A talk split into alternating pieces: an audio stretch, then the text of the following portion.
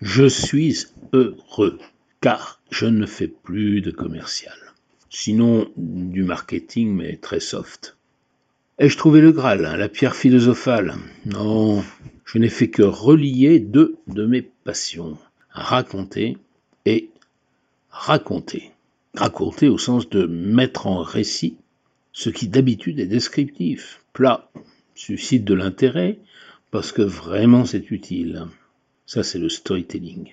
Et discourir, raconter oralement, dire, compter, laisser surgir l'idée, le mot juste et le bon mot, être entendu, dans les deux sens du terme entendre. Et je vais vous expliquer rationnellement, mais oui, rationnellement, le mix entre le storytelling et le podcast, le cumul de leurs avantages.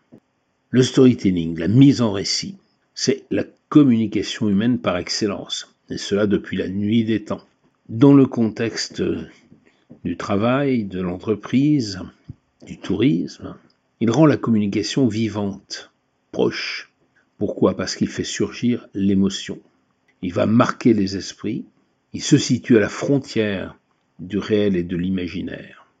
Mais il part toujours du vrai et il traduit en profondeur l'identité, que ce soit l'identité de la marque, des produits, des territoires, des créateurs de l'entreprise, de la conception du produit.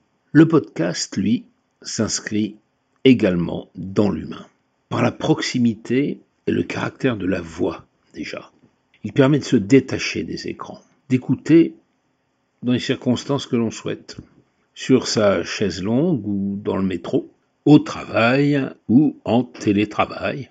Il est immersif, il nous enveloppe, et il permet de dire bien plus que l'écrit. Car l'attention n'est plus à soutenir, on peut se contenter de ce que l'on appelle une attention flottante. On se laisse porter l'attention flottante, elle marque plus encore la mémoire que l'attention soutenue, volontariste. Et que se passe-t-il si l'on relie storytelling et podcast? Eh bien, c'est une formule magique. L'attention, l'émotion, l'intérêt pour la suite, et c'est tout un art pour créer du sens en relation avec notre public. C'est l'art que nous pratiquerons pour vous et avec vous. Il s'inscrit dans un ensemble de moyens de communication. Il n'est exclusif de rien et il n'est pas l'apanage d'un seul média.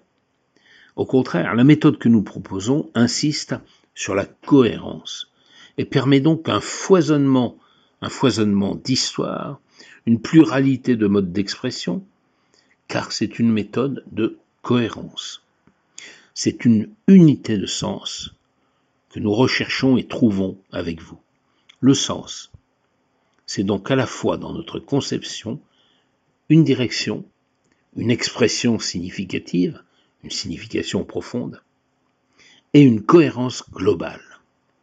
Et tout cela est à votre portée et assez rapidement. Nous sommes aussi des pédagogues et des praticiens. Tout se fait en relation avec le terrain, avec vos préoccupations, avec vos projets.